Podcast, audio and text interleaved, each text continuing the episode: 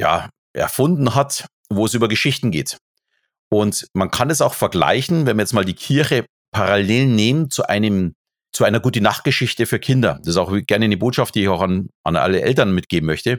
Wenn wir eine gute Nachtgeschichte vorlesen, dann ist das eine Hypnose, eine antiautoritäre Hypnose. Genau das, was du sagst. Die Wächter stehen da und irgendwann einmal kann ich eindringen, weil die Person, wenn ich die Geschichte schön langsam, mit ruhiger Stimme, gleichmäßig erzähle, so wie es auch in der Kirche passiert, dann wird der andere langsam, die Wächter werden schlafen gehen und ich komme vorbei und bin im Unterbewusstsein. Das passiert in der Kirche genauso wie bei der Gute Nacht Geschichte für das Kind. Und jetzt kann ich entscheiden, äh, in der Kirche natürlich der Priester, der sagt, hm, was möchte ich suggerieren? Aber ich darf als Eltern auch mir überlegen, was möchte ich denn meinem Kind mitgeben? Wie soll sich mein Kind entwickeln? Lese ich dem irgendwelche Horrorgeschichten vor, dass es Angst hat, dass irgendein Monster im Schrank ist? Oder lese ich positive Geschichten vor, dass mein Kind erfährt, dass, wenn es möchte, alles im Leben erreichen kann. Fakt des Schuld. Fröhlich ohne Reue mit Klaus Geißendörfer. Hallo liebe Zuhörer, heute habe ich Alexander Schelle aus München, ein Mentalist aus München zu Gast. Er ist er Hypnotiseur, NLP-Experte und beschäftigt sich mit ja, unserem Kopf, unserem Gehirn und vor allem mit unseren Gedanken, wie wir denken. Ähm, er hat auch viel mit der Kirche zusammengearbeitet, was ich ein sehr, sehr spannendes Überschneidungsgebiet finde. So Hypnose, Kirche, Gottesdienst, Predigen. Und äh, ich freue mich riesig, heute Alex willkommen zu heißen. Hallo Alex, wie geht es dir? Klaus, ich danke dir erstmal für die Begrüßung. Ich freue mich, dass ich bei dir sein darf und mir geht es natürlich wie immer super. Man muss ja immer positiv sein. genau, das sehe ich auch so. Ähm, ja, es fragt noch, warum muss man immer positiv sein? Finde ich eigentlich einen ganz coolen einen. Wir werden ein bisschen noch mehr über dich lernen bald, aber es passt irgendwie so gut zum Thema. Warum sollte man immer positiv sein? Äh, das gibt einen ganz einfachen Grund. Uns stehen nur circa 28.500 Tage in unserem Leben zur Verfügung. Und jetzt frag dich einfach mal, warum sollten wir nur einen Tag damit vergeuden, auf jemanden sauer zu sein, negativ zu sein, griesgrämig zu sein, sich darüber zu ärgern, dass draußen das Wetter schlecht ist oder was auch immer. Es lohnt sich nicht. Wir haben nur 28.500 Tage und da sollte jeder Tag ein besonderer Tag sein. Und das ist mein, meine Grundidee meines Lebens und das möchte ich auch am liebsten, ja, möglichst vielen auch Leuten auch weitergeben. Cool, ja, du passt echt perfekt in die Show, muss ich sagen, weil ich sehe das genauso. Ich sehe das auch in die Richtung, wenn du ein positiv, wenn du positive Grundgedanken hast, fühlst du dich mehr selbstbewusst. Also ich kann, ich rede vielleicht mal lieber von mir als, als allgemein. Wenn ich, ein, wenn ich mich gut fühle, wenn ich gut gelaunt bin, dann fühle ich mich selbstbewusster. Ich glaube, ich ernähre mich gesünder. Ich habe mehr Bock, Sport zu machen. Und irgendwie alles geht leichter und einfacher in meinem Leben und ich fühle mich einfach fitter, gesunder, besser. Also warum nicht? Ja, du kannst ja das schon äh, spüren, dass wenn dich jetzt na, beim Autofahren jemand schneidet oder dir, was weiß ich, die Vorfahrt nimmt oder irgendwie sowas, wo man sich natürlich ärgert, das ist ja ganz normal. Aber wenn du das mit einem Lächeln nimmst, dann hast du zwei, drei Sekunden später wieder gute Stimmung. Wenn du dagegen anfängst, hier mit Schimpfwörtern um dich zu hauen, dann ist der Tag im Grunde gelaufen oder zumindest die nächsten Minuten oder die nächsten Stunden. Und das ist genau das, was es nicht wert ist. Äh, ja. Und das gilt natürlich Immer, also nicht nur beim Autofahren. Das gilt äh, im Zusammenhang, wenn wir mit, auf unsere Kinder sauer sind, wenn wir mit dem Partner sauer sind, wenn wir mit dem Chef sauer sind oder mit Mitarbeitern, was auch immer. Äh, immer zu schauen, was bringt es mir, dass ich sauer bin? Nein, es bringt mir gar nichts. Mir wird mir viel mehr bringen, wenn ich ja fröhlich bin, wenn ich glücklich bin, wenn ich Spaß habe, dann wird sich auch die Situation ändern. Und das ist genau das, was du auch so gesagt hast. Äh, alles andere, ich bin mehr motiviert und ich habe einfach mehr Spaß am Leben. Und genau das ist das Ziel was auch sonst. Genau, ja, ein glückliches, zufriedenes Leben leben.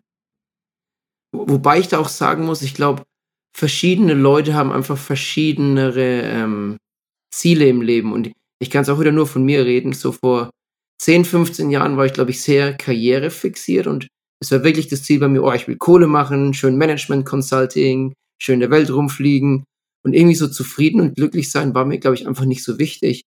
Aber jetzt so mittlerweile ist er so, naja, Karriere, mh, hm, Leben ein bisschen genießen und coolen Projekten, wie beim Podcast arbeiten, so, so Work-Life-Balance, ähm, wie sagen wir da, Purpose, also meine eigenen Ziele zu erreichen und, und glücklich dabei zu sein, ist mir einfach viel, viel wichtiger, als es mir noch vor 15 Jahren war. Klaus, ich kann dir ein ganz ein tolles Erlebnis erzählen. Also ich sehe das ja bei uns wirklich als gesellschaftliches Problem, dass wir zwar zu den reichsten Ländern äh, gehören, uns fehlt es an nichts. Äh, Wir können im Grunde genommen uns fast alles leisten. Wir kaufen uns Handys für über 1000 Euro. Es ist im Grunde genommen totaler ja. Wahnsinn. Und dann schaut man mal auf andere Länder. Mein Lieblingsland ist ja Südafrika. Und ich weiß noch, wo wir das erste Mal in Südafrika waren, sind wir auch einen Tag im Swasiland gelesen, gewesen. Swasiland ist ein sehr, sehr kleines Land, wo man locker einen halben Tag oder ja, Tag durchfahren kann. Und Swasiland, die, glaube ich, haben so um die 70 Prozent oder 80 Prozent, haben die AIDS positiv. Also sprich, da ist fast jeder äh, AIDS krank. Da gibt es auch keine alten Menschen auf den Straßen, da gibt es nur junge Menschen. Und wenn du dann in diese glücklichen Gesichter reinschaust, die arm sind, die sich anstellen müssen, um dass sie was zum Essen bekommen, die mit dem Holz auf dem Kopf rumlaufen, also wir waren im August, da ist bei denen Winter, äh, um dass sie überhaupt irgendwie die Bude warm bekommen und kilometerweit laufen mit diesem Holz auf dem Kopf. Und dann siehst du die lächeln und siehst sie zuvorkommend, freuen sich, wenn du kommst. Und zwar nicht, weil du ihnen etwas gibst, sondern einfach, weil du da bist. Dann fragst du dich, was eigentlich bei uns, und da rede ich jetzt nicht nur von Deutschland, sondern insgesamt mal von allen äh, Ländern, die da einfach finanziell ein paar Schritte voraus sind. Da kann ich dir äh, zustimmen. Die Engländer, die sind genauso griesgrämig wie die Deutschen manchmal. Na, ich rede gar nicht von griesgrämig. Dieses, ich bin nicht glücklich genug. Und wenn ich mal diese dann anschaue, wie glücklich das die sind, das ist einfach ein Traum. Und in Südafrika war das noch viel interessanter. Da gibt es ja Gegenden, wo eher weiß sind und Gegenden, wo schwarz sind. Und es gibt Gegenden, die so ein bisschen gemischt sind. Die glücklichsten waren die Gebiete, wo sie arm waren, wo sie nur schwarz waren. Und die gemischten Gebiete, da waren die Schwarzen dann eher unzufrieden. Klar, die haben ja zu den Weißen aufgesehen, weil die mehr hatten. Sie haben ja für sie gearbeitet. Dagegen die Gebiete, wo sie nur schwarz waren, da waren sie eindeutig glücklicher, weil sie ja gar nicht nach oben schauen mussten, sondern weil sie alle auf Augenhöhe waren. Das heißt auch für mein Leben. Für mich ist entscheidend, dass ich mit jedem Menschen auf Augenhöhe bin. Und bei mir ist vollkommen egal, ob ich mit einem Vorstand spreche, und ich habe sehr häufig mit Vorständen zu tun, oder letzte Woche sogar mit dem ehemaligen Finanzminister von NRW, äh, wo ich mh, hm, aufgetreten bin, und aber auch der, der Reinigungskraft. Beides ist für mich ein Mensch und beide sind mir persönlich gleich wichtig. Und das ist genau das, was mich so ja, reizt an der ganzen Geschichte Persönlichkeitsentwicklung, weil ich halt einfach vielen Menschen beibringen möchte, dass wir uns immer auf Augenhöhe unterhalten müssen. Es gibt keine Rassen, es gibt auch in meinen Augen keine verschiedenen Hierarchien. Wir sind alles Menschen. Und das ist im Grunde genommen so dieses, dieses Haupt- oder das Wichtigste für mich. Und das ist auch genauso der kritische Ansatzpunkt bei mir mal Richtung Kirche, wo wir dann vielleicht so ein bisschen ins Gespräch kommen und dann mal über die Kirche genau. halten, weil ich glaube, ja. dass da in den letzten Jahrhunderten sehr viel falsch gelaufen ist.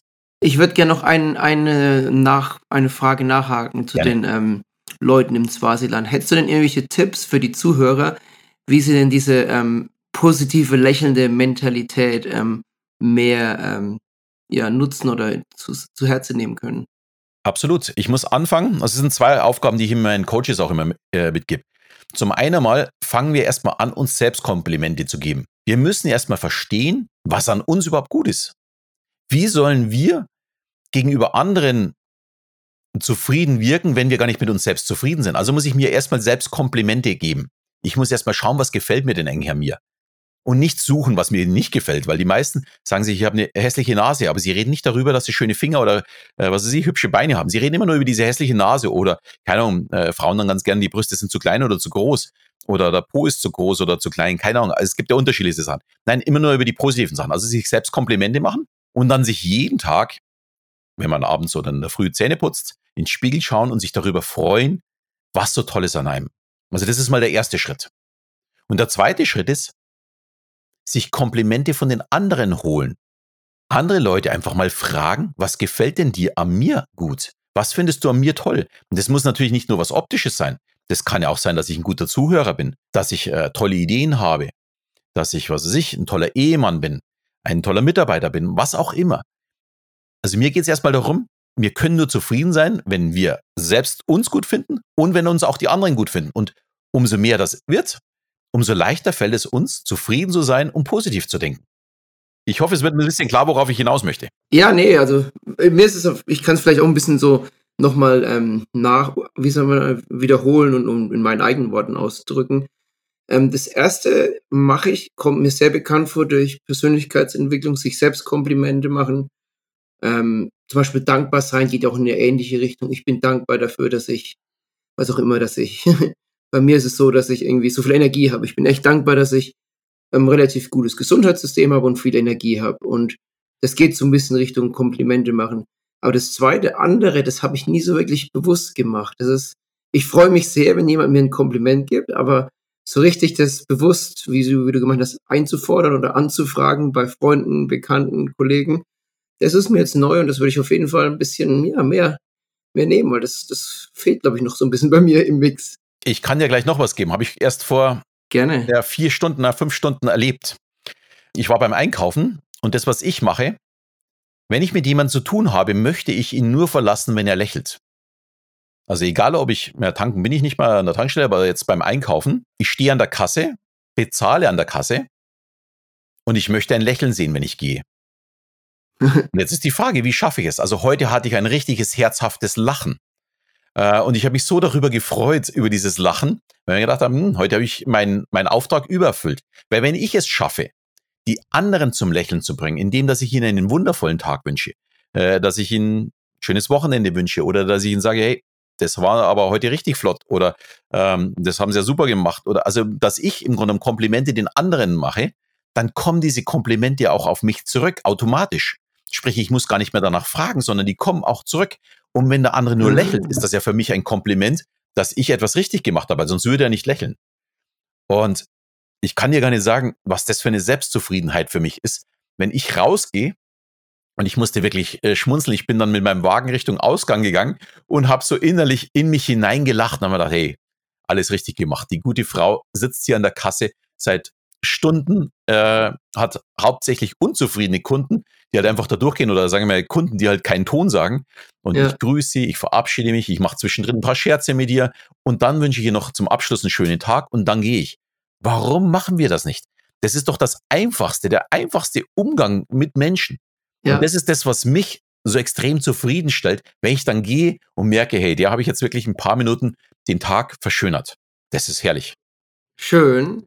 Ja, ich glaube, ich habe es ab und zu mal bei Frauen gemacht. Bei Männern jetzt weniger, aber so bei Frauen, wenn ich jetzt jemanden, eine hübsche Frau sehe, dass ich dann sage, oh, du siehst echt wunderschön aus, du bist total hübsch, ich mag deine Nagellack. Auch jetzt einfach nur so in einem allgemeinen ähm, Setting, nicht unbedingt in einem, in einem Flirting oder so, aber hm. das mache ich aber mehr, aber nie so absichtlich. Das kommt halt so ab und zu mal, wenn es gerade irgendwie passt, so auf der Arbeit mit Freunden oder so, wenn es halt gerade über den Weg kommt. Aber ich glaube, was ich bei dir mag, Alex, dass du, das hört sich an, als ist da schon ein bisschen ein System dahinter, dass es nicht so zufällig ist, sondern dass du wirklich planst und wirklich dein Leben so ein bisschen noch Richtung Glück auch eher engineerst oder wie sagt man da auf Deutsch, ausrichtest. Ja, aber das ist das Lustige. Wenn du sagst, planst oder äh, ausrichtest, das würde sich schon wieder so anhören, als würde ich dieses künstlich machen. Aber das ist genau nicht der Fall.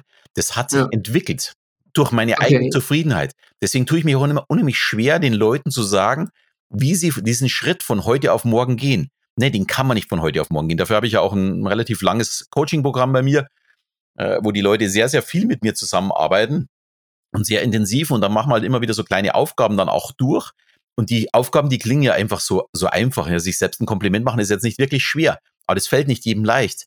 Und ich habe im Grunde erst im Nachhinein geschaut, wie bin ich zu dem hingekommen. Also sprich, das war überhaupt kein Plan, das ist auch kein Businessplan, um Gottes Willen, weil äh, ich bin Mentalist, ich stehe eigentlich auf der Bühne und habe Spaß mit Menschen. Aber ich habe mich halt immer schon für andere Menschen interessiert. Und das war mir schon immer wichtig. Und ich glaube einfach, dass wir im Leben viel mehr erreichen, wenn der andere glücklich ist. Und äh, einen richtigen Spaß hast du erst, das kannst du auch super üben, äh, bei Hotlines. bei Hotlines hast du ja in der Regel immer Menschen am anderen Ende, die keinen Bock auf dich haben, weil du, warum rufen die Leute an? Weil sie sich über irgendwas beschweren oder weil sie irgendein Problem haben oder was immer auch immer. Also die sind eigentlich immer schlecht gelaunt. Und ich bin immer so der extrem zufrieden. Und das Erste, was ich mache, das meldet sich jemand und das Erste, was ich frage, oh, können Sie den Namen nochmal wiederholen? Und wenn der sagt Thomas Müller äh, und ich den einmal frei verstehe, frage ich trotzdem, oh, Entschuldigung, ich habe den Namen nicht verstanden, können Sie den Namen wiederholen? Dann hat der seinen Namen schon zweimal wiederholt und dann sage ich nochmal, oh, Herr Müller, das freut mich. Sprich, der hat dann innerhalb von 10, 20 Sekunden dreimal seinen Namen gehört. Und wir, also das Wichtigste für uns in unserem Leben ist unser eigener Name. Wenn wir unseren eigenen Namen hören, dann dann sprießen so die, oder dann schießen dann die, die Glückshormone raus und das ist super. Und dann bin ich sofort in einem ganz anderen Status mit ihm. Und ich rede dann auch drüber, äh, wo er sich denn gerade befindet, weil die sind ja nicht mehr heutzutage irgendwo bei dir um die Ecke, sondern die sitzen in der Türkei, in England, in Irland, in, in Spanien hatte ich schon, in, wo ich die schon überall hatte, wo die überall sitzen. Also deutschsprachig auch.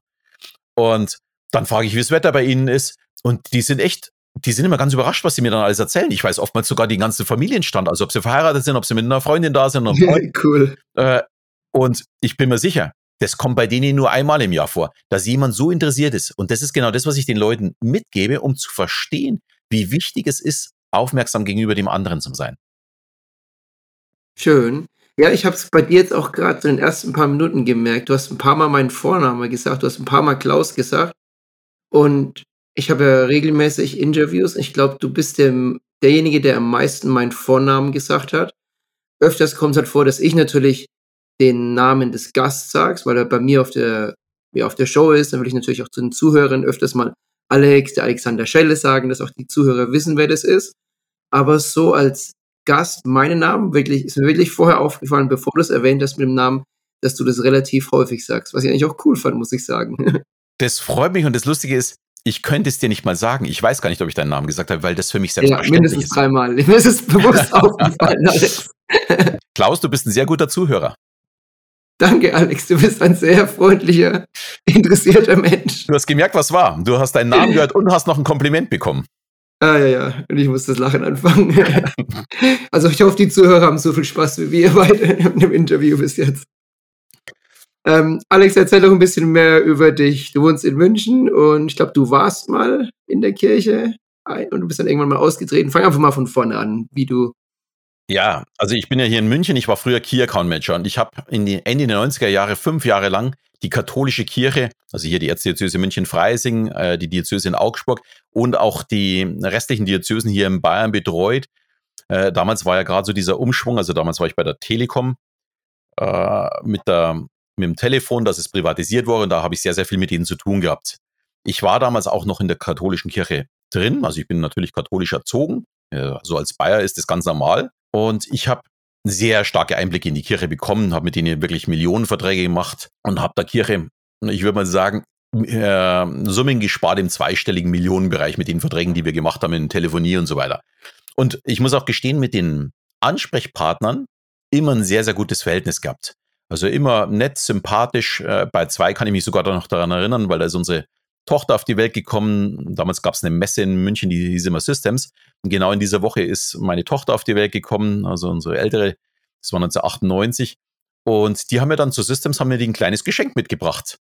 Fand ich total nett damals und da kann ich mich heute, also wirklich 24 Jahre später, immer noch daran erinnern. Ähm, also so gesehen, das Verhältnis war sehr, sehr gut zu denen. Allerdings habe ich auch ein bisschen Einblicke reinbekommen, wie so die Kirche tickt und ich bin einfach sehr, sehr kritisch geworden mit vielen Dingen die jetzt nicht, also meine Ansprechpartner waren natürlich ja die, der Einkauf und IT und so weiter und jetzt nicht unbedingt die Pfarrer. Ich habe allerdings auch schon Auftritte gehabt äh, vor Mönchen, also vor den Franziskanermönchen, was auch mega spannend war. Da habe ich auch eine schöne Geschichte, wenn die dich interessiert, kann ich gerne auch erzählen. Ja, gerne. Ähm, ich habe einen guten Freund von mir, der Franziskanermönch ist und oh, möchte auch einen von Franziskanermönchen mal einladen als Gast.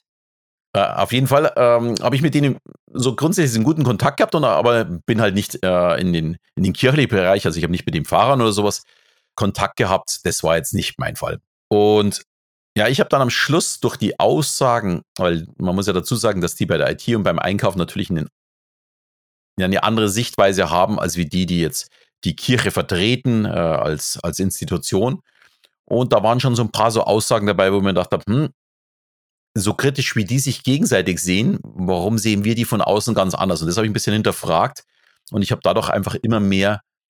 Kannst du es bitte nochmal kurz erklären? Das habe ich nicht ganz verstanden. Wie kritisch die sich gegenseitig sehen, ja. der Einkauf und die Priester? Ja, wie mit zum Beispiel einem Einkauf, die würden niemals Handys zum Beispiel stellen für die Priester, also zumindest war das damals so, weil sie gesagt haben, ja, äh, was machen wir denn, wenn die wieder zurückgehen? Also das war, wir hatten anscheinend Priester aus den unterschiedlichsten äh, Ländern. Und was ist, wenn die wieder zurückgehen? Dann nehmen die einfach das Handy mit. Das interessiert doch hier keinen. Äh, so ungefähr die so ein bisschen dargestellt, als, als würden sie einfach hier alles mitnehmen, was nie nur nagelfest ist. Und das waren schon Sachen, da wo ich mir gedacht habe, hm, das möchte ich eigentlich nicht hören. Und ich habe mich da ja. so ein bisschen mehr damit beschäftigt. Mich hat das ein bisschen mehr interessiert. Äh, muss auch, also ich bin dann auch tatsächlich, als ich sie abgegeben habe, aus der Kirche dann ausgetreten. Okay. Ich möchte aber nicht sagen, dass ich was gegen Glauben habe. Ich habe aber tatsächlich mittlerweile was durch gegen die Institution Kirche.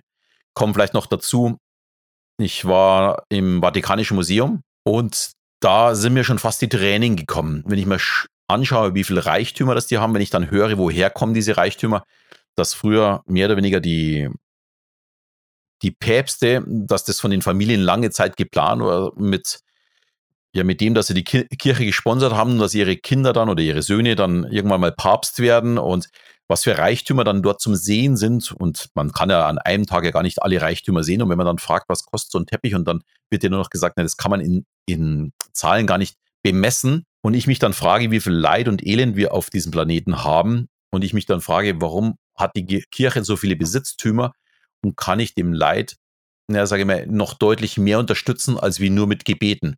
Und das ist echt das Problem. Ich möchte hier tatsächlich mehr Aktives hin. Ich möchte aber auch ganz klar sagen, also das ist mir auch wirklich sehr, sehr wichtig. Ich meine damit natürlich nicht jeden Einzelnen in der Kirche. Ich rede hier wirklich von der Institution. Ich weiß, dass es ganz viele gibt, die sehr, sehr viel tun.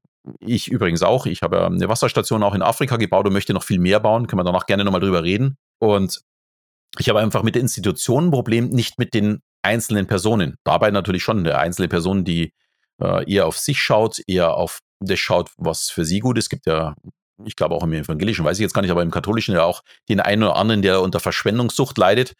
Und damit habe ich wirklich ein ganz, ganz großes Problem. Ähm, und ich hätte die Hoffnung, äh, dass die Kirche oder jeder Glauben, also jetzt nicht nur die katholische Kirche, es gibt ja sehr viele unterschiedliche Glauben, dass denen ihre Aufgabe einfach drin ist, darin ist, äh, den Menschen zu helfen. Und das wäre so mein ganz großer Wunsch. Ich für mich tue es, also soweit ich das tun kann, ohne Glauben. Ich hoffe doch, dass ich den Menschen, wenn sie mir begegnen, sehr viel mitgeben kann, äh, sehr viel Positives mitgeben kann, um einfach ja, mehr aus ihrem Leben rauszuholen. Das ist mir wirklich sehr, sehr wichtig, aber halt ganz weg von dem Thema äh, Kirche und ja. Sorry, dass ich okay. da immer gleich so, so lange rede, aber das ist etwas, was mir immer so ein bisschen nahe geht, weil wenn jemand sagt, er tritt aus der Kirche aus oder er, er kann mit, dem, mit der Sache nichts anfangen, die wenigsten haben tatsächlich Gründe dafür. Aber meine Gründe ja. sind für mich persönlich extrem wichtig, extrem stark.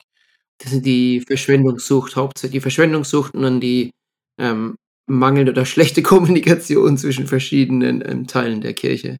Ja, es kommt noch was, was extra dazu, wo wir vielleicht auch später noch genauer drauf äh, kommen, das ist die Hypnose. Ah ja, ja genau, da können wir ähm, später noch ein bisschen. Ich kann es schon mal ein bisschen andeuten, für mich ist halt jede, jede äh, Messe ist im Grunde nichts anderes als wie eine Hypnose. Also ich muss da tatsächlich zum Teil den Raum verlassen. Oder also ich gehe ja natürlich auch auf Taufen, Hochzeiten und so weiter, bin ich ja da auch immer wieder mal.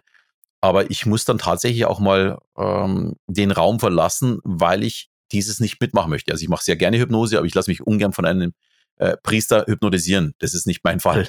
Das, das muss jetzt aber doch noch mal erklären für die Zuhörer, was du damit meinst, bitte, Alex. Ja, also ein Gebet ist nichts anderes als wie eine anti-autoritäre Hypnose dabei noch zu knien, äh, ist noch viel, viel deutlicher, dass ich äh, hier in eine, in eine Trance-Zustand reinfalle.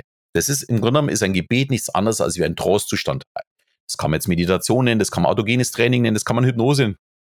Ist vollkommen egal. Aber du kommst in der Kirche in den Trance-Zustand, vor allem wenn du noch mitsingst und dich in diese Geschichte mit reinbegibst. Und nein, ich möchte nicht beeinflusst werden von der Kirche. Und genau das macht die Kirche seit Jahrhunderten. Ja. Und es sollte jeder für sich selbst entscheiden, ob er von der Kirche hypnotisiert werden möchte und mit Suggestionen belegt werden möchte, äh, die er nicht selbst entscheidet oder nicht. Ich habe für mich entschieden, ich möchte es nicht. Deswegen ist es tatsächlich so, dass wenn ich irgendwo auf einer Taufe oder sowas bin, wo ich dann halt einfach aus Respekt den anderen gegenüber zwar mit in die Kirche reingehe, aber durchaus auch äh, die Kirche verlasse, wenn es einen Punkt erreicht, wo ich sage, das ist mir too much. Ja, ähm, also ich kann dir ich kann dir voll zustimmen, dass ein Gebet eine Hypnose oder eine Trance ist. Und da habe ich eine lustige Geschichte von meinem Vater, die ich gerne erzählen würde. Ähm, mein Vater hat mir erzählt, er ist in ähm, ja, Würzburger Gegend aufgewachsen, auf, auf dem Gau, sagen wir. Also sehr ländlich. Er ist ähm, 41 geboren. Und wir haben früher immer, das kennst du ja, Alex, Prozessionen gemacht, Wallfahrten, gell? Mhm. Und da war auch der, die Wege waren nicht so gut. Und dann ist halt der Priester gelaufen, hat die Prozession gemacht und immer so gebetet. Heiliger Anton, bitt für uns. Heiliger Franz, bitt für uns. Das ging jetzt stundenlang so. Und dann läuft der Priester, ähm, geht mit dem Fuß in ein Loch und, und stolpert hat und sagt, der Heiliger, Dunnerkeil noch einmal. Und die ganzen Gläubigen sagen dann, bitt für uns. Und ja, das ist äh, klar, die sind so in der Trance, die sind so geistesabwesend, blabbern einfach alles nach, was der Priester sagt. macht, ist überhaupt kein bewusstes Beten, ist einfach nur tiefe Trance, den kannst du irgendwas suggestieren in diesem Fall. Die hören gar nicht mehr aktiv zu, gell? Es ist ein super Beispiel. Genau so ist es. Ich muss aber jetzt ein bisschen schmunzeln. Also bis zum äh, Würzburg gehört ja auch zum zu Bayern dazu. Und ich kann mich noch erinnern, da war der ITler, das war so ein ganz großer, ein bisschen unförmig, aber so mega nett. Ich mochte den so dermaßen gern. Äh, der, wer mich schon immer vom Weiten gesehen hat, der hatte schon immer gewunken und alles. Äh, mit dem hatte ich tatsächlich so einen guten Draht. Äh, also ich mochte wirklich, die einzelnen Personen mochte ich sehr, sehr gerne. Also nicht, dass hier jemand glaubt, ich habe ein großes Problem irgendwo mit der Kirche, also an sich oder mit den Personen, sondern es ist tatsächlich die Institution, mit der ich wirklich ein Problem habe. Okay. Äh, ich würde, jetzt wenn wir schon so bei Hypnose sind, wollen wir also, Möchtest du noch die Geschichte von den Mönchen hören? Ja, genau, das auch. Das ähm, ist übrigens eine positive Geschichte. Eine positive Geschichte. Eine okay. sehr, sehr schöne Geschichte. Erzähl die Geschichte, gerne. Das müsste auch so, hm, ich schätze mal so 97, 98 gewesen sein. Das ist also wirklich schon 25 Jahre her. Äh, ich habe damals einen ganz großen Vertrag gemacht mit den sieben Diözesen in Bayern äh, für, also wir haben bei uns immer Sprache gesagt, also für die Telefonie. Und da durfte halt jeder rein oder auch nicht, die durften es frei entscheiden. Und die Franziskanermönche, die hatten sich getroffen, und zwar in der fränkischen Schweiz, lustigerweise in einem Nonnenkloster. Ich könnte jetzt nicht mehr sagen, wie es heißt. Ich glaube, das war so im ja, Ende November, Anfang Dezember. Und ich wurde eingeladen und ich war noch ganz jung. Ich war da, was ich, 27, 28, noch gar nicht so lange äh, Account Manager und habe dann schon einen Tag vorher einen Beamer in mein Auto reingetan und bin dort hingefahren, habe den Beamer dummerweise über, über Nacht im Auto gelassen und komme dann dort an. Eine traumhafte Landschaft, also wirklich äh, alles so gezuckert mit, äh, mit Schnee in der fränkischen Schweiz. Also ich kann mich an die Bilder heute noch nach 25 Jahren super erinnern. Komm dort an, war dann leicht verwundert, wo ich dann gesehen habe, das ist ja eigentlich ein Nonnenkloster und da haben eben die Franziskanermönche getagt. Und die waren vom Alter her also der älteste, ich habe keine Ahnung, ob der schon über 90 war, aber die ist schon sehr, sehr gebrechlich. Also es waren die Leiter von den ganzen einzelnen Franzis Franziskanerorden. Und der jüngste war, ich schätze mal so Anfang 30 vielleicht. Also sehr, sehr unterschiedlich. Und ich halt ein ganz junger Kerl und wollte natürlich diesen Vertrag vorstellen und natürlich auch abschließen, dass die bei uns äh, auch unterschreiben. Auch wenn die Summen jetzt nicht riesig sind bei denen, aber äh, natürlich wollte ich das als junger Mann. Dann komme ich dorthin und dadurch, dass der, der Beamer die ganze Nacht im Auto war, hat er natürlich in der Früh schon nicht funktioniert. Vor 25 Jahren waren die Geräte ja nicht so besonders gut. Und dann haben die schon geschmunzelt und gelacht und haben gesagt, na gut, Technik ist nicht alles. Also musste ich schon äh, einfach frei reden, ohne Beamer. Was jetzt so als junger Mann nicht ganz so einfach war damals. Und dann habe ich das gemacht. Aber die die, die Mönche waren alle recht begeistert, es waren so, ich weiß, 30, 40 Stück. Und dann hat mich einer auf die Seite genommen, als wir fertig waren, das war direkt so vom Mittagessen, hat gesagt, ob ich noch kurz Zeit habe. Und sie würde mich auch noch ganz gerne zum Mittagessen einladen. Habe ich jetzt natürlich nicht Nein gesagt. Und da habe ich der noch auf die Seite genommen, haben mit mir ein paar Sachen besprochen, hat mir dann auch gesagt, äh, er vertritt den Franziskanerorden eben im Vatikan. Ist auch extra gekommen. Und wir sind dann so ein bisschen später Richtung Speisesaal gegangen. Und als wir dort ankamen, äh, wirklich unglaublich. Ich habe sowas noch nie in meinem Leben vorher gehört. Da haben dann diese 30, 40 äh, Mönche haben dann die Gebete gesungen. Also die haben das Gebet nicht gesprochen, sondern gesungen. Und so 30, 40 Männerstimmen. Ey, ganz ehrlich, da ist heute kriege ich da noch Gänsehaut, wenn ich nur dran denke. Das war so dermaßen stark. Dann haben wir Mittagessen bekommen, jeder noch ein Glas Bier dazu. Wir sind von den Nonnen bedient worden, dann gab es Schweinebraten, weiß ich auch noch gut. Und dann am Schluss ich war ja neben dem, dem Leiter gesessen. Und dann sagt der zu mir, ja, wir als Telekom, wir haben das Tau geklaut. Und ich hatte keine Ahnung, was ein Tau ist. Da bin ich ganz ehrlich. Ähm, und die haben mir dann erklärt, das Tau hat irgendein Heiliger, ich weiß jetzt nicht mehr in, in welcher Zeit, immer an die Wände geschmiert. Und das Tau sieht tatsächlich so ein bisschen aus wie das T von der Telekom. Also dieses leicht geschwungene, also zumindest in den 90er Jahren war das so. Und dann habe ich gefragt, äh, für was das Tau eigentlich steht. Und dann sagte er zu mir, ja, das Tau steht für die Vollkommenheit. Und ich habe dann ihn angeschaut und gesagt, jetzt wissen Sie, warum das wir geklaut haben. Dann haben wir beide gelacht. dann haben wir beide gelacht, weil ich als junger Spund, der war ja 30 Jahre älter als ich, hat dann sofort zu den Nonnen gesagt, ey, ihr habt doch welche da. Und die haben dann tatsächlich ein aus Holz äh, geschnitztes Tau gebracht an einer Lederkette. Und die haben mir das dann geschenkt. Und ich habe dann als junger Mann immer dieses Tau in meiner Tasche gehabt. Also wenn ich irgendwo hingegangen bin, einen Vortrag gehalten habe, habe ich immer das Tau in der Tasche gehabt. Das hat mir unheimliche Kraft gegeben, weil ich immer an diese Geschichte ge äh, gedacht habe. Und das Schöne daran war, wenn mein, mein Vortrag äh, so ein bisschen Länge bekommen hat, wenn es ein bisschen langweilig geworden ist, dann habe ich mein Tau ausgepackt und habe die Geschichte von den Mönchen erzählt. Ich muss gestehen, also ich habe die jetzt schon seit Jahren nicht mehr erzählt. Also zumindest nicht so ausführlich. Die ist mir jetzt wirklich ganz spontan mal wieder eingefallen. Und dieses Tau gibt mir immer wieder mal diese Kraft, äh, weil ich da eine Geschichte dahinter war, die für mich ein tolles Erlebnis war mit diesen Mönchen, äh, über die ich heute sehr, sehr, sehr glücklich bin und wirklich sehr, sehr zufrieden bin, äh, dass ich die, die damals hatte. War ganz, ganz, ganz toll. Also das hat mir richtig Spaß gemacht. Ich glaube, ich, sie haben auf mich deutlich mehr Eindruck gemacht, als wie ich auf sie. ja, ist Was aber okay ist. Ja, cool. Ja, ich kenne das Kreuz. Ähm, ein guter Bekannter von uns ist Franziskaner ähm, Mönch. Der war auch mal in Rom. Da muss ich mal gucken, dass vielleicht sogar der gleiche war.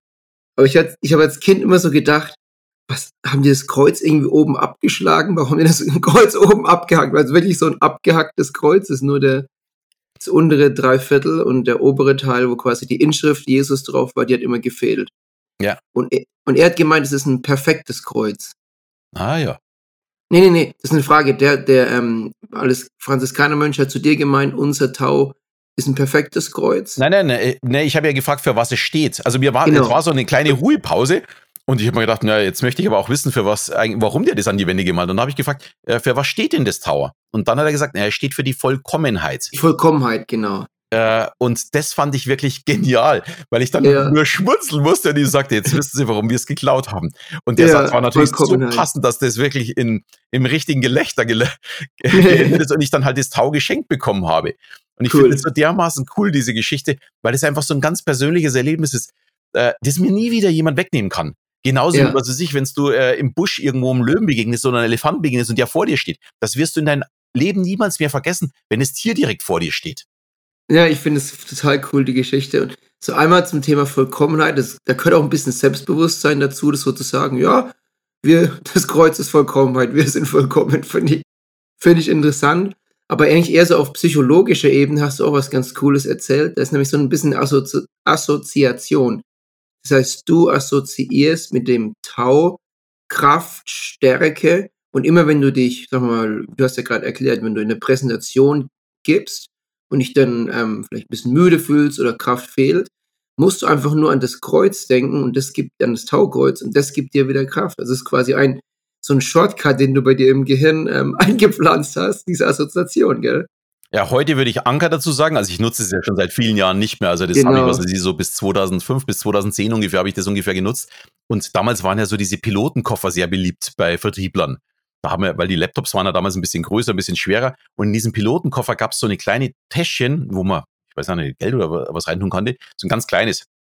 Und da war bei mir immer das Tau drin gesteckt. Sprich, ich war immer ich hatte immer eine Vorbereitung für eine 15-Minuten-Rede, die ich sofort halten kann und wo ich weiß, dass die jeder mag. Egal, ob er die Kirche mag oder nicht mag. Die Geschichte ja. mag irgendwie jeder, weil sie einfach so eine persönliche Geschichte ist. Was Besonderes, was wir erlebt haben. Und wir erleben ja alle besondere Dinge.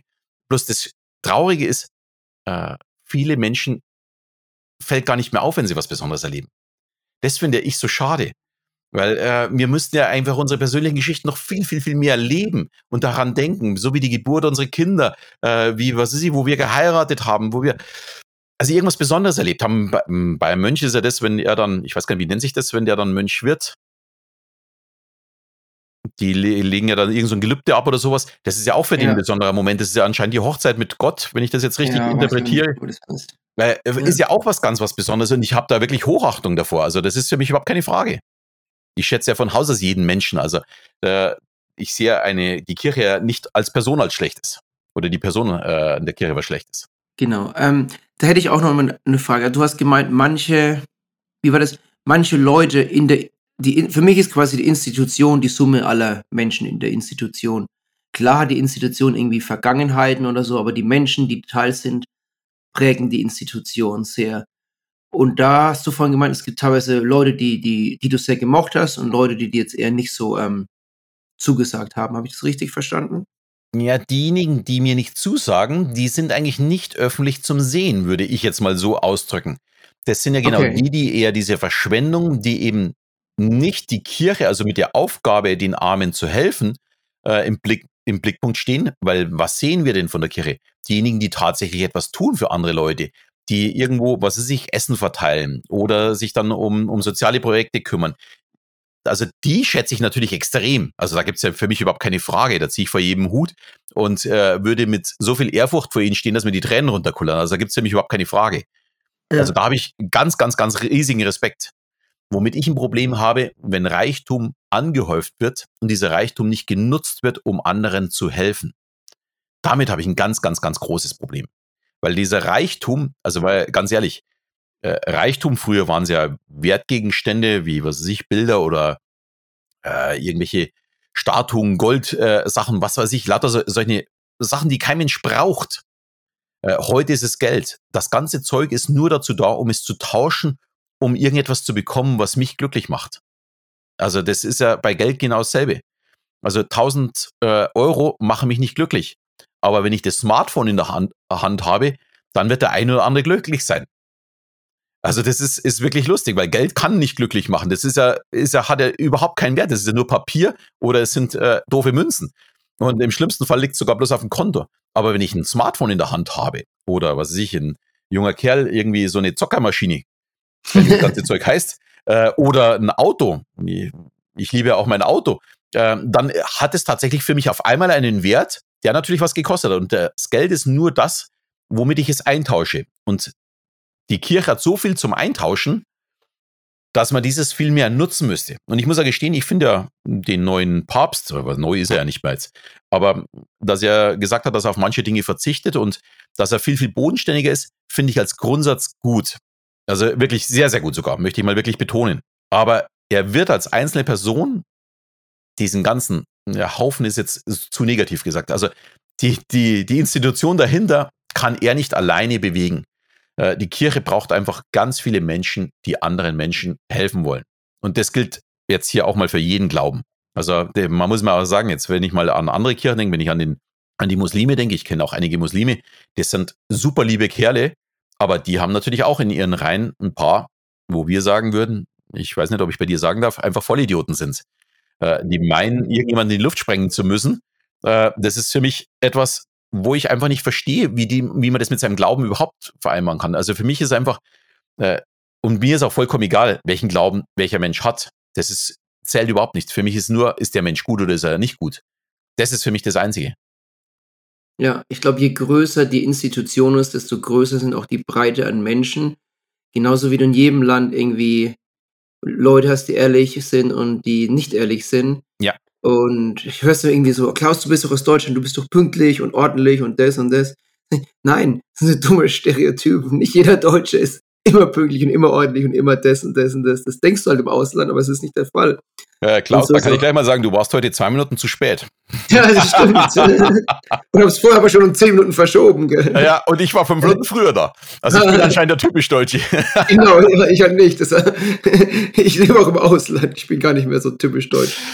Aber was ich damit eigentlich sagen will, dass es in der großen In- Institution wie der Kirche, in der Religion wie das Christentum, wie das Islam, da gibt's immer irgendwie schwarze Schafe, da gibt's immer gute und, und, und, und schlechte Leute. Das ist einfach statistisch nicht vermeidbar, wenn du ein paar Millionen Leute hast, die Mitglied sind bei dir.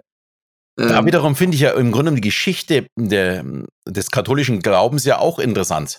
Weil da gab es ja auch ein schwarzes Schaf. Mit Judas war ja da auch einer dabei, der ja jetzt nicht ganz so, so positiv war. Und ähm, finde ich ja irgendwie eine schöne Geschichte. Also du merkst schon, ich beschäftige mich ja durchaus auch so ein bisschen immer oder habe mich in der Vergangenheit auch ein bisschen damit beschäftigt. Und ich finde es auch interessant und ich höre auch ganz gern mal äh, so Geschichten auch aus der Bibel, wenn ich mich mit jemandem unterhalte und schmunzel dann immer drüber, wie viel Wahrheit das in vielen Geschichten drin steckt. Äh, also ich verurteile Glauben keinesfalls. Ich glaube, Glaube ist für viele Menschen einfach ein ganz wichtiger Halt. So wie für mich, da kommen wir jetzt mal zu mir, ich habe auch einen Glauben. Der Glaube ist, alles, was mir geschieht, steckt in meinem Kopf drin.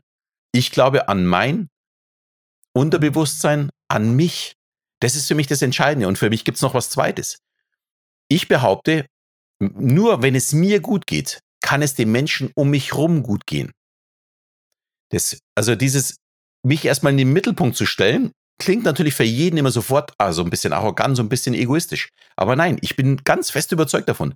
Es kann den Menschen um mich herum nur gut gehen, wenn es mir gut geht. Also muss ich erst auf mich schauen, weil dann kann ich mein tolles Gefühl, mein Glück, kann ich dann auf andere übertragen. Ich hoffe, äh, ich bin jetzt nicht zu abgehoben für dich, aber das ist so, so meine Einstellung in dem Fall. Ähm, und ja, also dadurch ist mein Glauben findet in meinem Kopf statt und ich glaube brutal an mich. Also äh, für mich gibt es im Grunde keine Grenzen. Was ich in meinem Leben alles erreicht habe, man muss ja mal dazu sagen, du wolltest ja wissen, was ich so, äh, wie bei mir alles entstanden ist.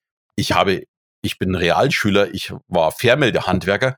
Äh, ich war aber mit 26 schon außertariflich bezahlt bei der Telekom äh, als Key Account Manager oder als Account Manager damals, später dann als Key Account Manager, bin mit 26 Geschäftswagen gefahren, äh, weil ich immer an mich geglaubt habe und jetzt bin ich als Mentalist auf der Bühne, äh, fahre auf der AIDA spazieren, äh, zeige meine Seminare, meine Shows. Äh, wer hätte das gedacht, wo ich, was weiß ich, mit 16 mein, meine Realschule abgeschlossen habe, so als, naja, Durchschnitt irgendwo in der Klasse. Also ich war noch nie irgendwo der Beste oder der Tollste und ich würde auch niemals behaupten, dass ich irgendwo in meinem Job irgendwo der Beste und Tollste war. Ich war halt immer sehr, sehr erfolgreich, aber äh, ich war mit Sicherheit nie der Schlaueste. Es gibt immer überall irgendwo Schlauere und das ist auch okay für mich ich habe ein ganz gutes Gespür dafür, wie ich funktioniere oder wie ich gut ankomme oder wo ich nicht gut ankomme.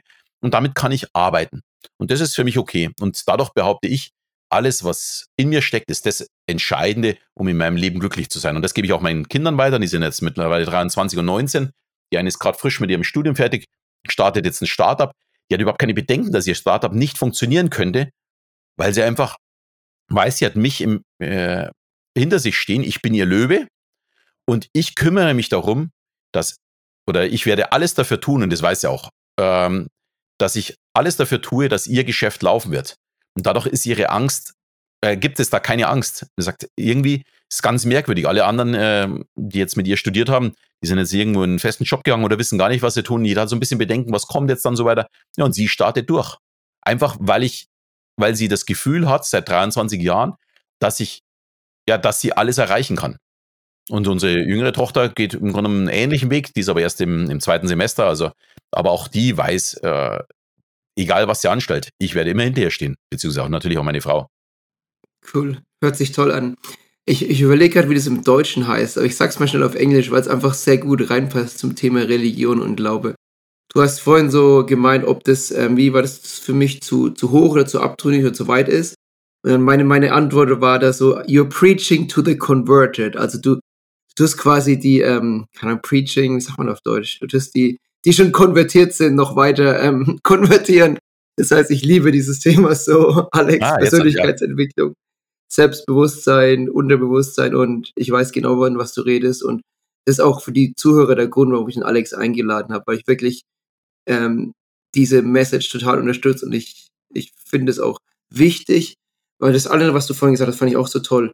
Dein Glaube du glaubst, dass alles, was in mir, was in mir geschieht, steckt in meinem Kopf und du hast, kann ich das so interpretieren, du hast den, ähm, du hast den Schluss, also es sind nicht andere dran schuld, sondern du hast die Möglichkeit, selber alles zu machen. So ein bisschen Self, Self-Determination, Selbstbestimmtheit. Kann man das so sagen? Ja, nicht nur Selbstbestimmtheit, sondern auch diese selbsterfüllende Prophezeiung. Da gibt es ja diesen ja. ganz tollen Spruch von Henry Ford. Egal, ob du glaubst, du schaffst es oder du glaubst, du schaffst es nicht, du wirst immer recht haben. Den Satz finde ich ja so dermaßen genial, weil genau das ist es. Ich ja. entscheide, ob ich daran glaube oder ob ich nicht daran glaube. Und wenn ich nicht daran glaube, dann soll ich es am besten gleich äh, lassen, weil dann wird es auch nicht, nicht passieren. Und das ist, ist genau das Thema. Äh, genau. Also, äh, ich finde es ja, also, viele glauben ja immer, ey, du, das ist vielleicht eine Rampensau und der hat ja vor gar nichts Angst. Hey, also zum einen mal bin ich schon mal keine Rampensau. Das war ich noch nie. Ich bin eher so der Schüchterne immer gewesen eher der Zurückhaltende. Natürlich aufgrund meiner Ideen schon ein bisschen außergewöhnlich, bin sehr kreativ.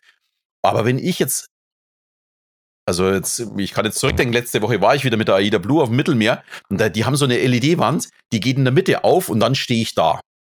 Und dann sind dann so 400, 500 Leute vor dir und momentan ist es extrem schwer für mich, weil auf der AIDA darf ich die Leute nicht auf die Bühne holen wegen Corona. Sprich, meine größte Stärke, mit den Menschen zu arbeiten, die wird mir genommen. Aber ich will trotzdem ja. fahren, weil ich einfach dann Spaß dran habe und ich muss natürlich auch ein bisschen Geld verdienen. Und dann stehe ich hinter dieser, dieser Leinwand und das Herz pocht so. Und du spürst so richtig jeden einzelnen Schlag. Und dann wirst du davor, da vorne angesagt. Du hörst genau jedes Wort, wie angesagt wird. Und dann geht langsam die, die LED-Wand auf und du siehst das Publikum, das du ja vorher noch gar nicht wahrgenommen hast. Du weißt nicht, wo wer sitzt. Und dann diese Dynamik, diese drei Schritte oder vier Schritte nach vorne gehen durch die Wand durch und dann zu spüren, hey, jetzt bist du gerade hier der Mittelpunkt und jetzt musst du performen. Und diese Kraft, die man daraus zieht, das ist wirklich unglaublich. Und da merke ich dann, dass genau mein Denken, dass ich weiß, ich kann alles, wenn ich es möchte, dass genau das passiert. Und ich kann auch sagen, was ich an, also ich war, bin ja zweimal aufgetreten und am zweiten Abend, ich darf niemanden auf die Bühne holen, da überlegt man sich natürlich, was kann man zeigen. Und ich habe eine Hypnose mit allen gemacht. Und das funktioniert natürlich nicht mit allen gleichzeitig gleich stark. Und da waren dann, äh, die haben dann, kriegen dann so einen steifen Arm und dann dürfen sich einige setzen und diejenigen, die einen steifen Arm haben, die sind stehen geblieben. Und das sind so alle drei, vier Meter ist halt einer stehen geblieben. Die mussten ja auch ein bisschen mit Abstand ähm, sitzen. Die sind stehen geblieben. Und dann habe ich ihnen die Suggestion gegeben, wenn jetzt ihr Arm wieder ganz locker wird und an ihnen runterfällt, dann kleben sie ab sofort am Fußboden fest. Und ich hatte keine Ahnung, ob das klappt. Das ist kein Scherz. ist wirklich nicht. Also ich mache das Neues auf der Bühne und da funktioniert es in der Regel sehr, sehr, sehr gut. Also da schaffe ich mit Sicherheit 90 Prozent. Aber da auf der AIDA aus 20 Metern Entfernung oder 10 Meter Entfernung oder es sind ja dann über äh, zwei Stockwerke noch nach oben, hatte ich natürlich keine Ahnung, wie das funktioniert. Und ich gebe meine Suggestion und power wirklich alles rein, was in mir steckt. Also wirklich alle Energie, die in mir steckt. Und dann war ich eine, ein bisschen schüchtern und habe dann gefragt, hm, und wie sieht's aus? Könnt ihr weggehen? Und dann sind die auf ihrem Platz gestanden, haben sich angeschaut, die Füße runtergeschaut und haben gesagt, das gibt's doch überhaupt nicht. Ich kann nicht weggehen. Was ich auf der Bühne gewohnt bin, ähm, war dann in dem Fall ganz was Neues für mich, weil ich es ja noch nie aus dieser Entfernung gemacht habe. Und sowas kann man ja auch nicht ausprobieren. Das muss man live machen. Und dann stehen die alle da und das ganze restliche Publikum schüttelt nur den Kopf und sagt sich, hey, der, der der hat nicht alle Tassen im Schrank. Und dann äh, hat man natürlich so dieses, dieses pure Glücksgefühl, ist ja klar, äh, dass man dann äh, stolz auf sich ist und, und äh, die Glückshormone, Dopamin, Serotonin und so weiter ausschüttet ohne Ende.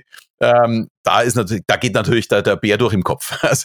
Aber cool, allein dieses ja. Bild, wie die alle dastehen, äh, ein Traum.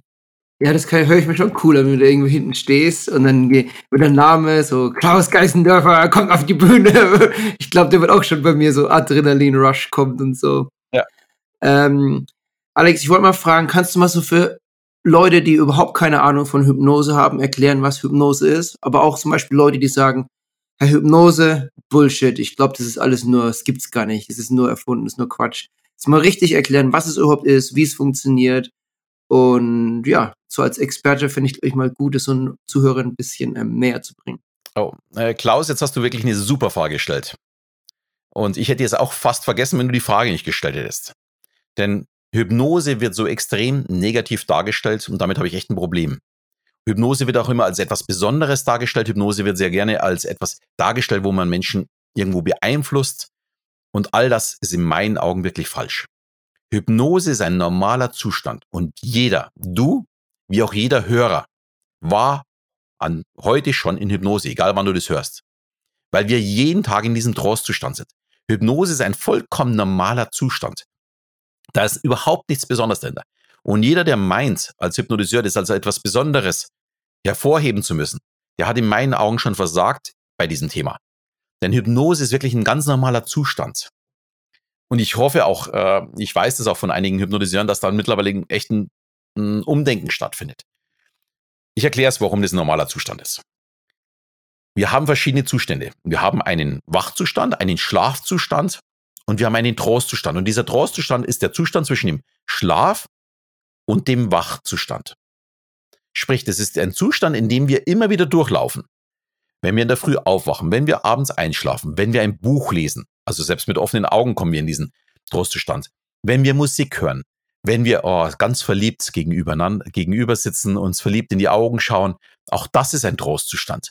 Wenn wir im Kino sitzen, diesen starken Sound, diese große Leinwand, in diese Geschichte eintauchen, das ist ein Trostzustand. Sprich, wir sind alle, oder auch beim Autofahren. Oftmals hat man so, dass man auf der Autobahn dahin fährt und zum, ja, irgendwie so gar nicht mehr registrieren kann, was war jetzt eigentlich die letzte Ausfahrt. Man hat vor sich hingeträumt. Also dieses Tagträumen. Das ist auch ein Trostzustand. Und somit ist, glaube ich, jetzt schon klar, Hypnose kann nichts Besonderes sein. Es ist nämlich ein ganz normaler Zustand. Da steckt nichts Besonderes dahinter. Und das, was die Hypnose von einem Hypnosetherapeuten besonders macht, ein guter Hypnosetherapeut gibt natürlich positive Suggestionen und dann kann ich natürlich daraus etwas machen. Vielleicht sollte man noch wissen, dass in diesem Trostzustand unser Unterbewusstsein geöffnet ist und wir dabei speichern.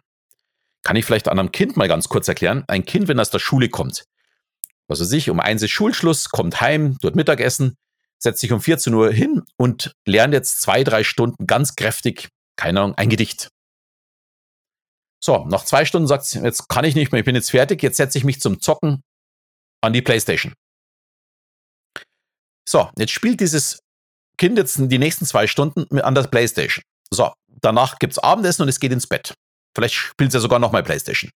Jetzt die Frage mal an dich, Klaus. Was, an was wird das Kind beim Einschlafen denken? Ja klar, ans Zocken, ans Playstation spielen. Genau. Wie löse ich das nächste Level? Und das ist genau der, der springende Punkt. In dem Fall ist unser Unterbewusstsein sehr weit offen und das Kind denkt jetzt darüber nach, wie kann man das nächste Level lösen.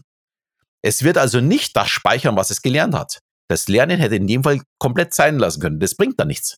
Weil während wir lernen und nicht in Trance sind, speichern wir nichts.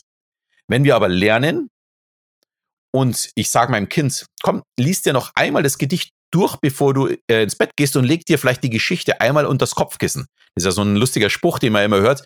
Äh, schlaf doch mal äh, äh, drauf. Legst schlaf drauf, drüber, ja. Das, das ist eine wahre Geschichte. Wenn es unterm Kopfkissen liegt, dann wird sich mein Unterbewusstsein auch damit beschäftigen. Das ist auch der Grund, warum alle wissen, wo sie am 11. September 2001 waren.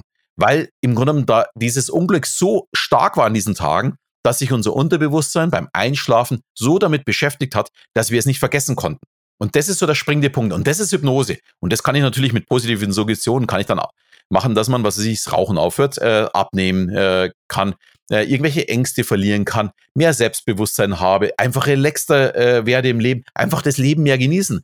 Ich war heute auch, ja, so eineinhalb Stunden, bevor wir jetzt äh, hier gesprochen haben, war ich noch eine halbe Stunde in Hypnose. Einfach aus dem Grund, wir haben vorher noch einen Burger gegrillt, weil wir Besuch hatten äh, von, von Kommilitoninnen von unserer Tochter. Dann haben wir Burger gemacht. Ich habe ein bisschen zu viel gegessen und gesagt, hey, wenn ich jetzt so in dieses Interview gehe, der Klaus wird sagen, hey, spinnt der, der schläft ja hier ein.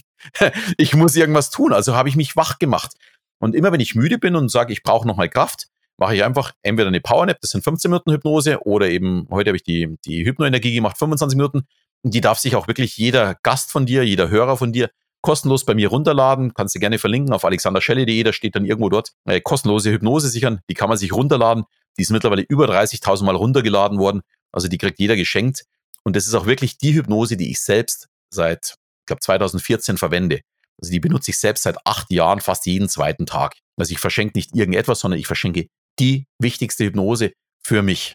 Cool, hört sich toll an. Ja, das werde ich auf jeden Fall in den Show Notes ähm, erwähnen. Danke dir. Ja, ich muss sagen, ich fand das Thema Hypnose schon sehr interessant auch. Und ähm, ich habe mal ein, das habe ich glaube ich kurz im Vorgespräch erwähnt, erwähnt ein ähm, Seminar gemacht mit ähm, Chase Hughes. Und der hat äh, für das US-Militär für viele Jahre gearbeitet, 30 Jahre gearbeitet und hat ein Seminar gemacht, wo es um ähm, Covered Hypnosis geht. Also so Leute unterbewusst zu beeinflussen. Und der hat es einfach so genial erklärt und ich erzähle die Geschichte kurz für die Zuhörer, weil der halt wirklich, der Typ weiß, von was er redet und hat es auch so anschaulich, bildlich erklärt und er hat gemeint, stell dir einfach mal ein Schloss vor. Und im Schloss ist der, der König und die Königin, das sind die, das sind die wichtigsten Personen im Schloss. Und dann hast du natürlich die, ähm, so eine, wie sagen wir, so eine Brücke und ein Tor und die, die Guards, also die Wächter, die da vorne stehen. Und überleg mal, du hast eine, eine Technik, eine, eine, wie eine Möglichkeit, einfach direkt ins Schloss reinzulaufen und dich direkt neben den König hinzusetzen und machen mit dem König, was du willst. Und das ist quasi Hypnose, hat er mir hat er so gesagt. Wenn du mhm. richtig, richtig gut bist, schaffst du, also die, die Wächter sind quasi dein Bewusstsein mhm, ja. und die äh, Könige und König ist dein Unterbewusstsein. Und er hat so gemeint, ähm, naja, die Wächter sind natürlich da, ähm, aufzupassen, dass du nichts reinbringst, nicht reinschmuggelst. Aber wenn du es schaffst, die Wächter in, außer Gang zu setzen, in dem Fall das, das Bewusstsein außer Gang zu setzen, dann kannst du direkt mit dem König reden. Und die Wächter setzt du halt außer Gang, wenn die einfach träumen, wenn die irgendwie was beschäftigt sind. Er dann auch noch solche Sachen wie Confusion ähm, Statements, das probiere ich jetzt mal irgendwie. Ähm, Alex, gestern musst du mehr machen als morgen, sonst wird es übermorgen schlechter, weil vorgestern alles besser war. So irgendeine so Scheiße laberst, dann ist dein, die Wächter, dein, dein Bewusstsein ist so auf das konzentriert, was du gerade gesagt hast. Und dann kannst du danach einfach sagen, aber trotzdem nicht der tollste Mensch der Welt. Und das ist dann, dass dein Unterbewusstsein hört, weil deine Wächter, dein Bewusstsein ist so damit beschäftigt, das gerade zu analysieren und zu rationalisieren und zu verstehen, was du gesagt hast. Und eine Trance ist genauso. Du, dein, dein Bewusstsein schläft einfach. Du hast ja gerade gemeint, das ist der Zustand zwischen Schlafen und Wachen. Überleg mal, du kommst zum Schloss und die Wächter liegen da und schlafen. Dann läufst du einfach rein und redest direkt mit dem König und bringst den König um, wenn du willst. Oder bringst du was Liebes, du bringst dem König ein Geschenk. Und der hat es einfach so genial, so bildlich, so anschaulich erklärt, wo ich nur denke, okay, ja, das leuchtet mir ein, muss ich sagen. Ja, das ist eine sehr, sehr schöne Metapher, Klaus. Ähm, es ist tatsächlich so, das ist ja auch das, was ich auf der Bühne mache. Also wenn ich normalerweise jetzt äh, hier jemanden hypnotisiere, dann mache ich ja das anti-autoritär. Das, was er jetzt erzählt hat, also zum Beispiel mit dieser konfus äh, äh, Geschichte, die so ein bisschen konfus ist, das ist von Milton Erickson. Der ist so der, der Vater, ich würde fast sagen der Gottvater davon, von anti-autoritärer Hypnose. So nutzt man dieses heute im Therapeutischen. Ich auf der Bühne muss natürlich ganz anders agieren, weil bei mir muss Hypnose natürlich sehr, sehr schnell funktionieren. Also auf der Bühne. Da muss ich wirklich in fünf bis zehn Sekunden muss ich jemanden weghaben, äh, weil sonst wird es uninteressant für alle anderen. Und da arbeite ich natürlich ein bisschen mit anderen Techniken. Äh, da geht es um die eigene Konzentration darauf und ob sich jemand darauf einlässt, zuvor schon Vertrauen aufzubauen und so weiter. Aber äh, solche Techniken wie jetzt über Sprache, das ist eben anti-autoritär. Und auf der Bühne nutze ich halt dann eher diese autoritäre Hypnose, die man, die schon ein bisschen älter ist, und, und die auch nicht von Milton kommt, sondern die, ja, da gibt's ja mehrere Ursprünge, wie dieses gemacht worden ist. Das man ja so ganz klassisch, was ist hier mit Pendel, mit einer Uhr oder sonst irgendwie sowas. Ähm, das wird dann eher auf der Bühne genutzt. Möchte vielleicht noch einen Ton dazu sagen, damit hier keiner von mir erschrickt. Äh, ich halte von der klassischen Showhypnose gar nichts. Ja, ich weiß, das ist immer so ein bisschen fragwürdig, wenn es jemand sagt, der selbst auf der Bühne steht und Hypnose zeigt. Äh, für mich ist Hypnose so ein brutal starkes Tool, dass ich niemals jemanden lächerlich machen würde, bloß um dass ich einen schönen Effekt habe, dass die Leute lachen. Für mich sind auf der Bühne, also wenn ich Hypnose zeige, die wichtigsten Menschen nicht diejenigen, die unten zusehen, sondern diejenigen, die oben mitmachen. Sprich, ich würde niemals jemanden äh, wie ein Hündchen über, Bühne, über die Bühne hüpfen lassen. Das finde ich einfach nur unangebracht und unangemessen. Hypnose ist einfach so viel mehr. Und ja, bei mir wird natürlich auch bei mir mal gelacht, weil man einfach mal eine Zahl vergisst oder mal einen Namen vergisst oder eben festklebt oder irgendetwas nicht kann aber immer mit dem Blick dahinter, den Leuten einfach zu zeigen, was eigentlich Hypnose ist. Also mir geht es mehr um die Aufklärung, als wie um dieses Show-Element, äh, ich bin der Beste, ich bin der Größte. Das bin ich nämlich auch nicht.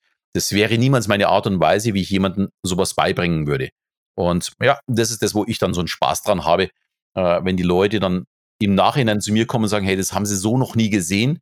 Ähm, das gefällt ihnen und wo kann man denn, äh, was ist auch noch für ein, äh, abnehmen? Ich habe ja ein Buch geschrieben zur Selbsthypnose, habe auch Selbsthypnose-Kurse und da kann man dann so ein bisschen tiefer da reingehen und für sich selbst einen Weg finden, wie kann ich die Hypnose für mich selbst nutzen.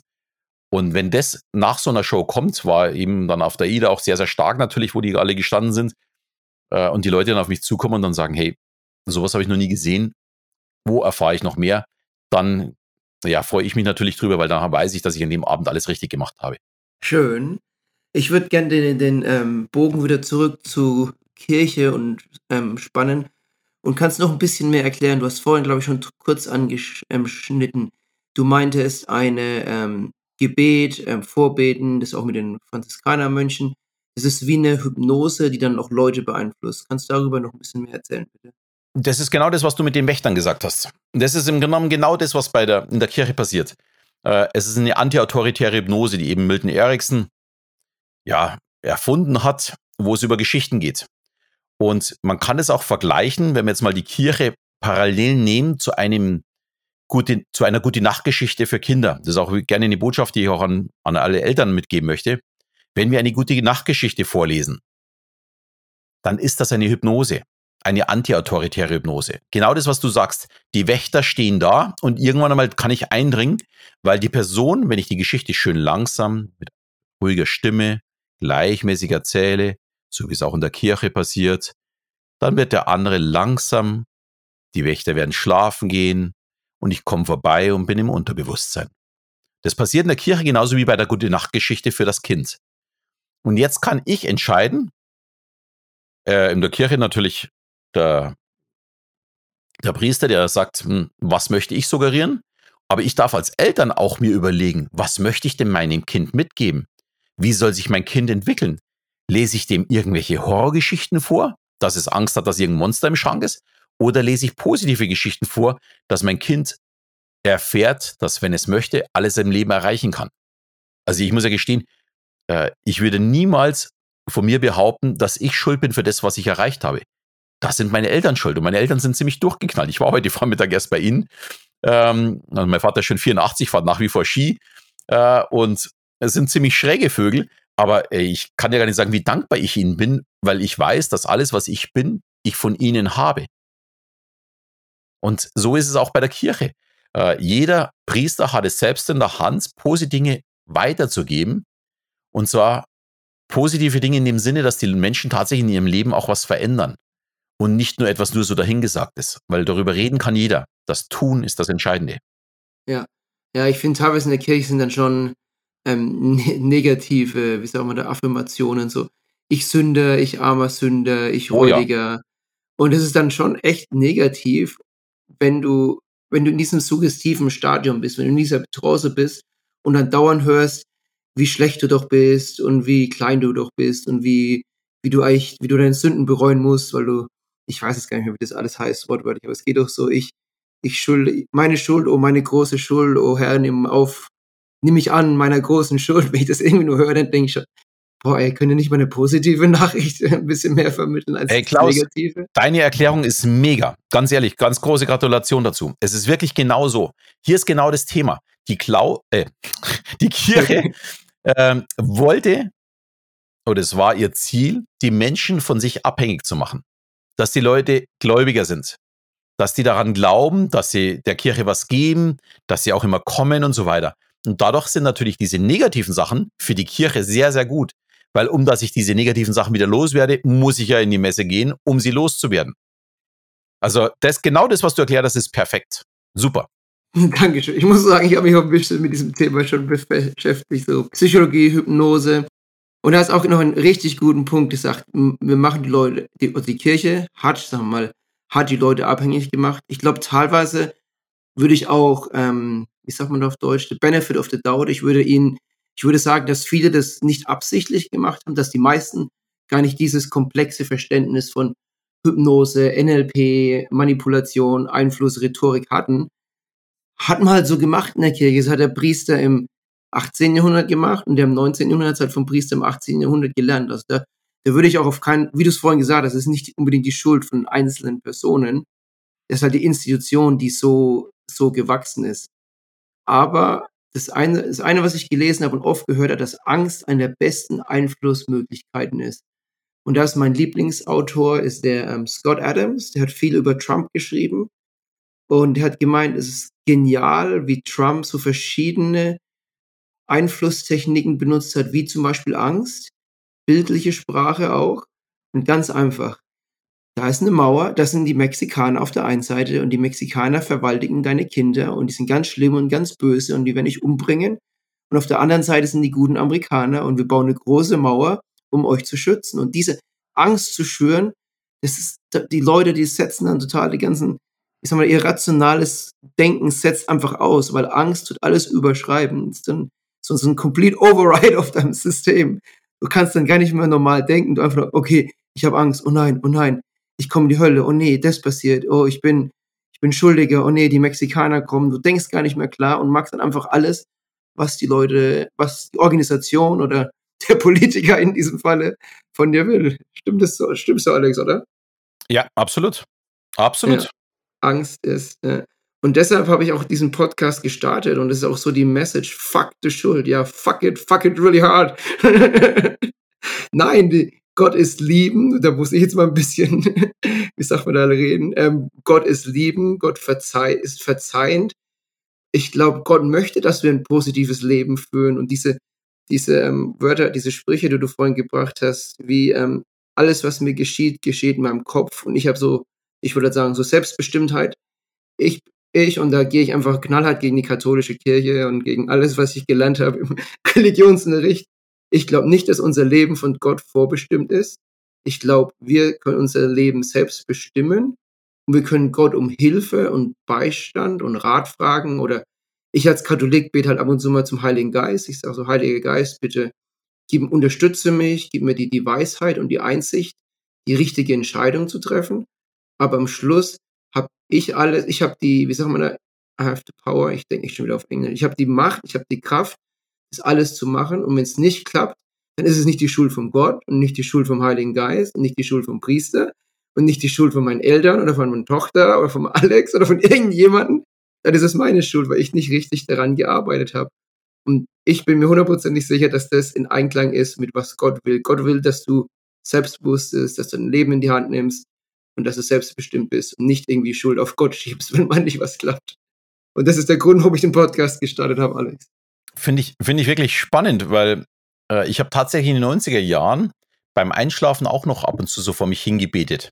Und zwar fast ausschließlich Dankbarkeit für das, was ich alles erreicht habe, weil ich war ja wirklich in jungen Jahren schon extrem erfolgreich und mir war nicht so richtig bewusst, warum ich überhaupt erfolgreich war. Da bin ich auch ganz ehrlich. Manche Sachen, die kamen wirklich äh, wie vom Himmel gefallen für mich.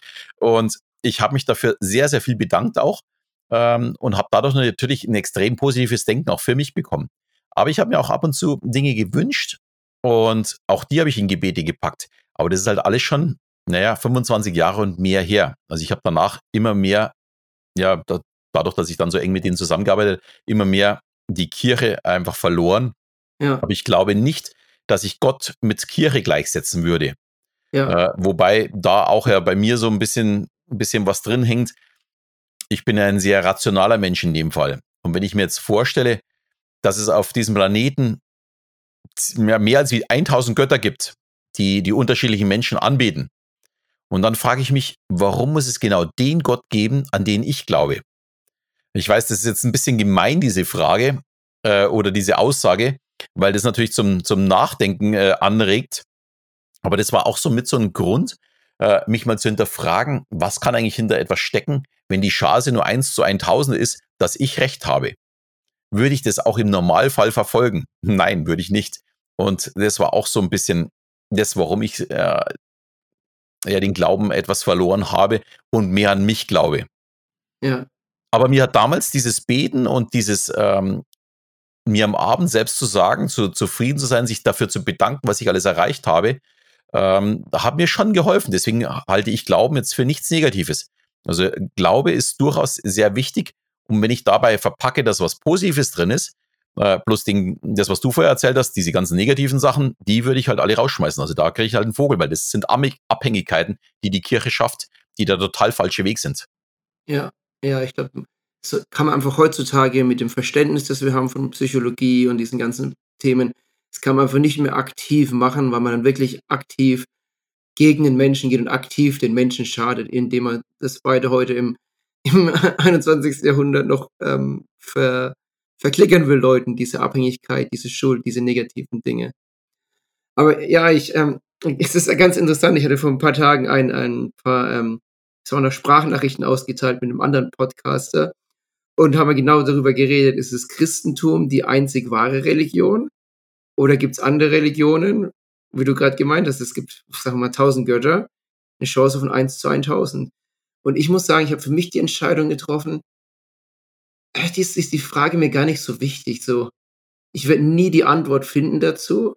Ich weiß, wenn ich in meinem Wissen und Gewissen das Beste mache, wenn ich ethisch lebe, wenn ich positiv bin, wenn ich versuche, den Leuten was Positives mitzugeben, wie du zum Beispiel. Du bist, sag mal, jetzt nicht katholisch, bist von der Kirche ausgetrieben, aber dein, was war, was hast du vorhin gesagt?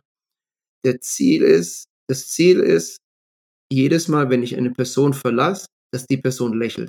Ja. Meiner Meinung nach kannst du gar nichts falsch machen. Und jeder dieser tausend Götter finden Alex toll. Egal, ob du jetzt Fleisch isst oder am Freitag kein Fleisch isst oder fastest oder Ostern oder Jadi oder Weihnachten. Ich glaube, so im Endeffekt ist es gar nicht so wichtig. Und das ist total ketzerisch wahrscheinlich und total gegen die Lehre der Kirche. Aber solange du so mehr oder weniger ein gutes Leben führst und mehr oder weniger in die richtige Richtung gehst, ist es, glaube ich, jedem der tausend Götter recht und du kommst in den Himmel oder wie auch immer. Das ist so meine Meinung zu Gott mittlerweile. Äh, Klaus, ich gratuliere dir. Du hast mir gerade ein Lächeln ins Gesicht gezaubert. Also Ah, das Dankeschön. war wirklich toll jetzt, weil das, was du gesagt hast, äh, war phänomenal. Darüber habe ich noch nie darüber nachgedacht. Ich habe noch nie darüber nachgedacht, ob, dass ich irgendjemand anders gefallen müsste, den es irgendwo im Universum gibt. Ja. Ähm, aber jetzt, wo du sagst, ja, macht es ja noch viel mehr Sinn. Wobei ich ja Cool. sagen muss, ich glaube ja nicht an das Leben äh, danach, sondern mein Leben beschränkt sich auf diese 28.500 Tage, die ich komplett Ja. ausfüllen muss. Vielleicht ist es mir dadurch auch so wichtig, dass ich diese 28.500 Tage so besonders bin, äh, weil ich ja eben nur diese habe, zumindest aus heutiger Sicht. Es wäre ja schön, wenn es danach anders ist. Ne, und wenn ich irgendeinem dieser tausend Götter gefallen würde. Aber deine Sichtweise fand ich gerade mega. Ganz ehrlich, äh, ich hoffe, es ist okay für dich, wenn ich das mal übernehme. Das muss ich mir echt mal Gedanken dazu Ja, machen. klar. Da muss ich mir echt Gedanken dazu machen. Da muss ich mal mich selbst reflektieren. Da habe ich jetzt Ja, richtig cool. was für mich gelernt und du hast mir so ein richtiges Lächeln auf Gesicht gezaubert. Ah, vielen, danke. vielen Dank dafür, Klaus. Und ich danke dir, dass du es auch so offen sagst, vor allem. Ich, ich höre dich natürlich gern, muss ich sagen. Vielen Dank, Alex. Ja. Ähm, ja, ich muss sagen, ich denke einfach über diese Frage gar nicht so oft mehr nach. Gibt's, gibt's Gott? Welcher von diesen Göttern komme ich in den Himmel oder nicht? Es ist irgendwie so alles so sekundär oder tertiär sogar. Wenn ich Gutes tue, wie gesagt, wie gesagt, wenn ich Gutes tue in meinem Leben und positiv lebe und da geht's auch so ein bisschen Richtung, das ist auch ein richtig krasses Konzept, das ich habe. Ich glaube, Gott will, dass du positive Gedanken hast, Alex. Ich glaube, Gott will nicht, dass du dich selber immer so fertig machst und, oh, ich bin so ein Idiot, ich bin so ein Schwächling, ich check das nicht, ich check nicht, das nix. In der, in der Bibel steht nämlich, was du den anderen antust, tust du dir selber an. Aber ich glaube auch, was du dir selber antust, tust du Gott an. Das heißt, wenn du dich selber nur fertig machst dauernd, wenn du so negativ bist und so äh, äh, äh, dich selber runterziehst, tust du dir was Schlechtes. Und ich glaube, du, wenn man jetzt das Wort sündigen, wollen wir vielleicht nicht benutzen, weil wir eher so im positiven sind.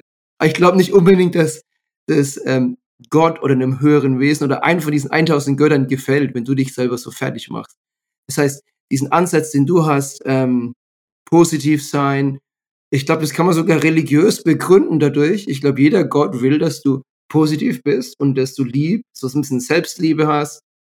Ähm, ich habe eine, eine ganz witzige Sache mal gehört bei einem, ähm, bei einem Personal Development Seminar zum Thema Selbstliebe.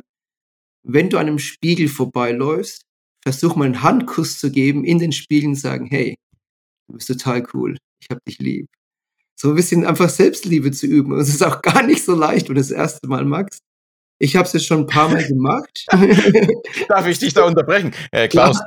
das mache ich, also ich mache keine Handküsse, aber meine Töchter sagen immer zu mir, warum ich mich eigentlich immer anlache im, im, im Spiegel. Im Spiegel. Ja, tatsächlich. Ich sage im Spiegel immer, naja gut, du bist vielleicht nicht der Hübscheste, aber du bist ein cooler Typ. Ich sage immer, ah, du bist schon ganz schön sexy, muss ich sagen. So, scheiße. Aus dem Alter bin ich raus. Ja. oh Gott. Und, aber ich wirklich zurück zu Gott. Ich glaube, dass Gott das will. Ich glaube, dass Gott möchte, er sieht es gern, wenn du eine gesunde Selbstliebe hast.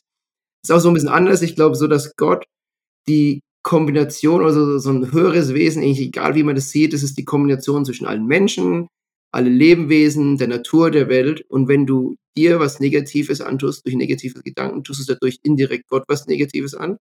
Und ich glaube einfach nicht, dass das positiv ist. Und dass es gern gesehen wird, dass es richtig ist und gläubig ist. Und ich kann, wenn wirklich, man kann die Positivität im Glauben dadurch begründen. Okay. Ja, meine, mein philosophisches, wie sagt man, my two cents, mein philosophisches Ja und Amen. Sehr gut, Alex. Ähm, ich glaube, wir kommen auch so, so langsam Richtung Ende. Ähm, so die letzten, die letzten paar Minuten und das letzte Viertel vielleicht würde ich gerne noch ein bisschen von dir, ähm, ja, so, so Tipps hören. Ähm, du arbeitest ja auch viel mit Unternehmen zusammen, hast du gemeint. Was würdest du denn der Institution Kirche raten, um ähm, ja, vielleicht positiver zu werden? Ich will es auch nicht dich so beeinflussen. Ähm, was würdest du denn allgemein der, der Kirche raten, um relevant zu sein? Oder, oder vielleicht, lass mich es persönlich formulieren. Was müsste die Kirche machen, dass du wieder eintrittst? Wow, das ist eine tatsächlich sehr schwierige Frage, weil ich mir da noch gar keine so richtigen Gedanken gemacht habe. Für mich wäre der erste Schritt tatsächlich, äh, dass sie diese ihre Reichtümer, die sie besitzen, äh, intelligent einsetzen. Also ich spreche da noch gar nicht einmal davon, sie zu verkaufen, aber sie vielleicht so einzusetzen, um dass man den Ärmsten, auf diesem Planeten wirklich helfen kann. Und es gibt halt leider Gottes noch sehr, sehr arme Völker und viele Menschen, die wirklich große Probleme haben. Und es wäre schön, wenn die große Institution hier sich viel mehr noch bemühen würde. Ich rede nicht von den Einzelnen, weil bei den Einzelnen glaube ich sehr wohl, dass da sehr viel getan wird. Und da möchte ich mich auch bedanken bei jedem Einzelnen, der vielleicht bei dir ja auch zuhört und sagt, äh, ich tue doch sowieso schon so viel. Und das ist auch vollkommen egal, von welchem Glauben das die sind.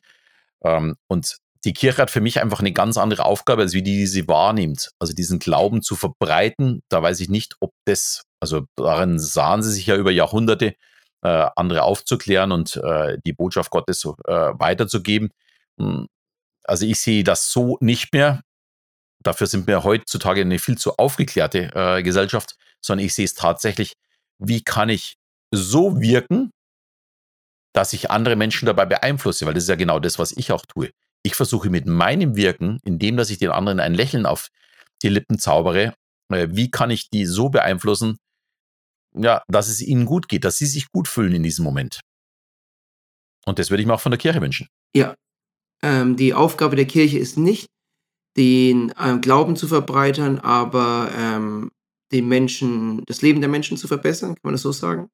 Naja, also die Aufgabe hatten sie ja früher oder die haben sie ja für sich in Anspruch genommen, indem dass sie in die fremden Länder gegangen sind und ihren Glauben verbreitet haben.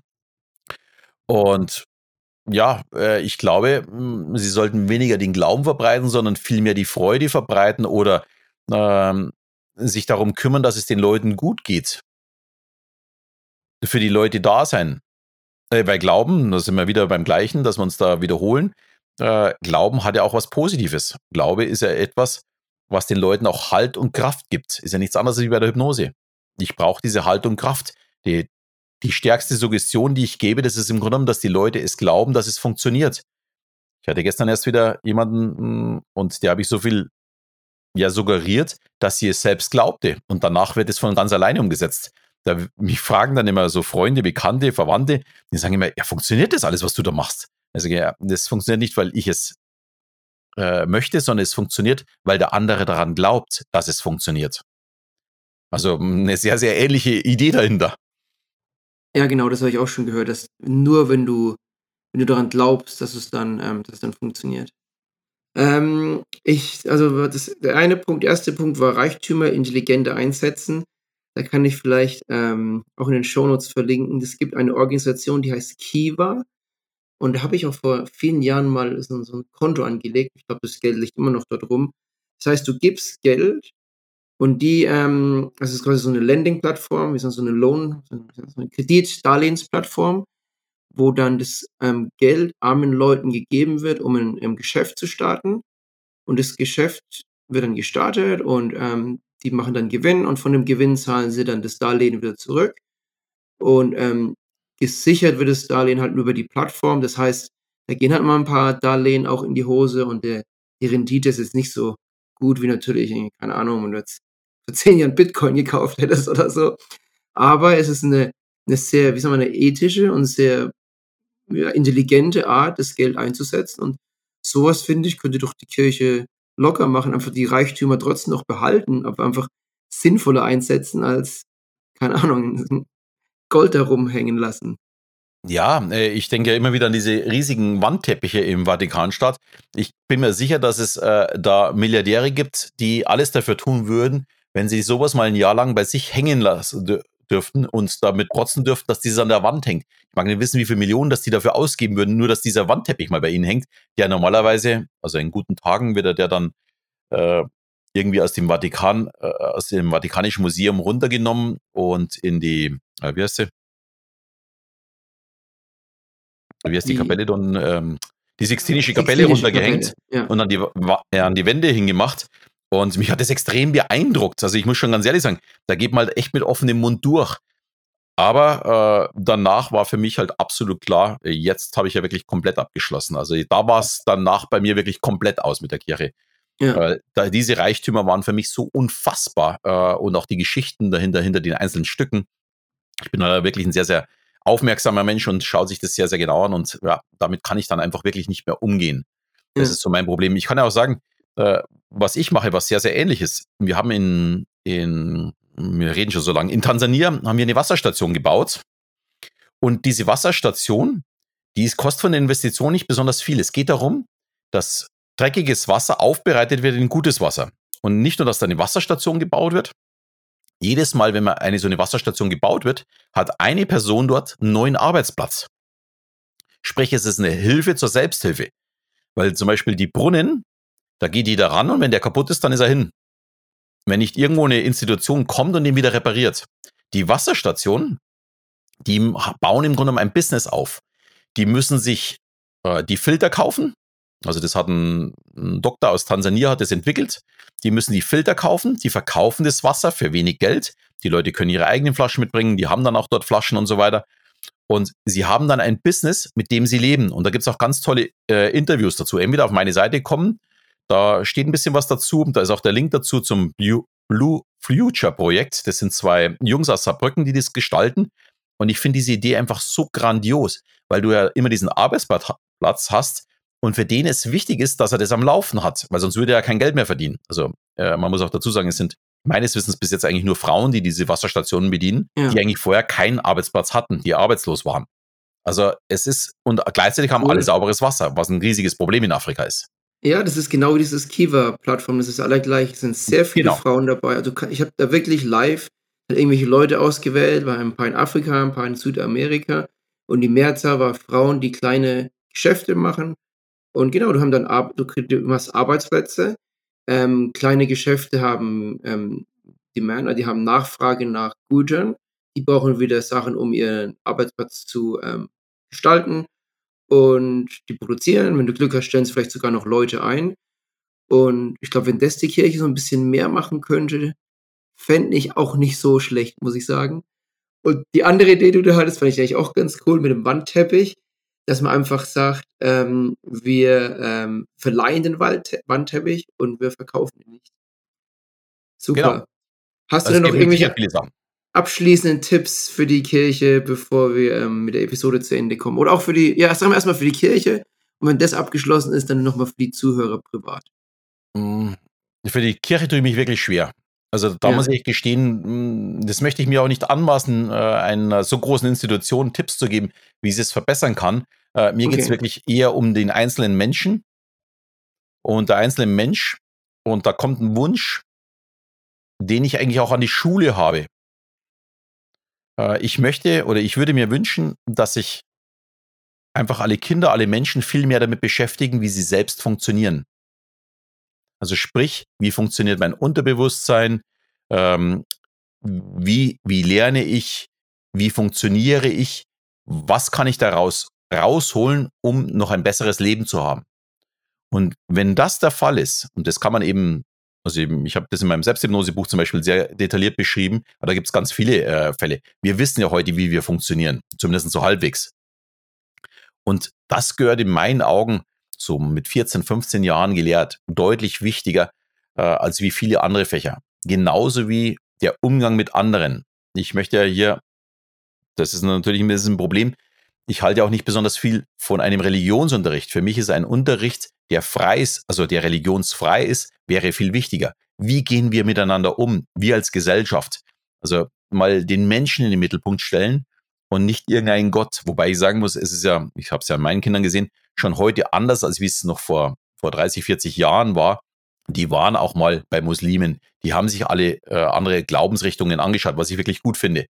Aber ich würde mir wünschen, dass Kinder von Haus aus ja nicht in eine Religion gedrängt werden, sondern eher in ihre Gesellschaft, in das gesellschaftliche Zusammenleben. Wie wir gehen wir miteinander um? Das ist mir so wirklich das absolut Wichtigste, weil ich glaube, das ist, das sieht man auch an der Pandemie, das sieht man äh, jetzt beim Krieg, das sieht man bei so vielen Dingen. Äh, das ist entscheidend.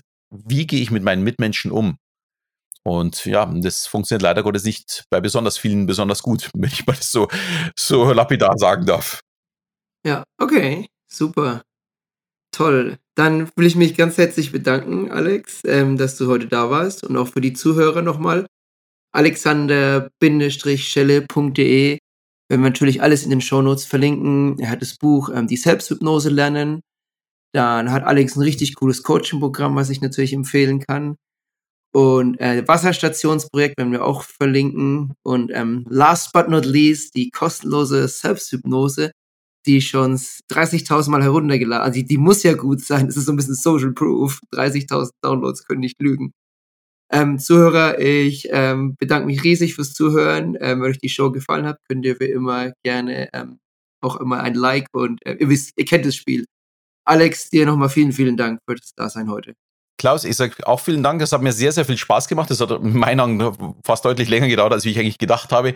ähm, es war aber wirklich mega spannend, mit dir zu sprechen. Äh, die Leute sind natürlich auch eingeladen, in meinem Podcast vorbeizuschauen, bei Dialoge mit dem Unterbewusstsein. Ich glaube, da ist schon der Name Programm, um was das es da geht. Das sind auch sehr, sehr viele positive Dinge, wo es eigentlich immer darum geht, ähm, Dinge an sich selbst festzustellen. Also es geht immer ums Reflektieren, um sich selbst zu reflektieren. Bin ich auf dem richtigen Weg? Und das ist das, was ich wirklich jedem nur empfehlen kann, jeden Tag einfach mal in den Spiegel zu schauen. Zum einen, um sich selbst zu sagen, was für ein cooler Typ das man ist oder natürlich auch als Frau. Ähm, aber gleichzeitig auch zu reflektieren, ob mein Weg der richtige Weg ist. Und äh, da würde ich mich natürlich freuen, wenn ich ein paar Anregungen geben durfte.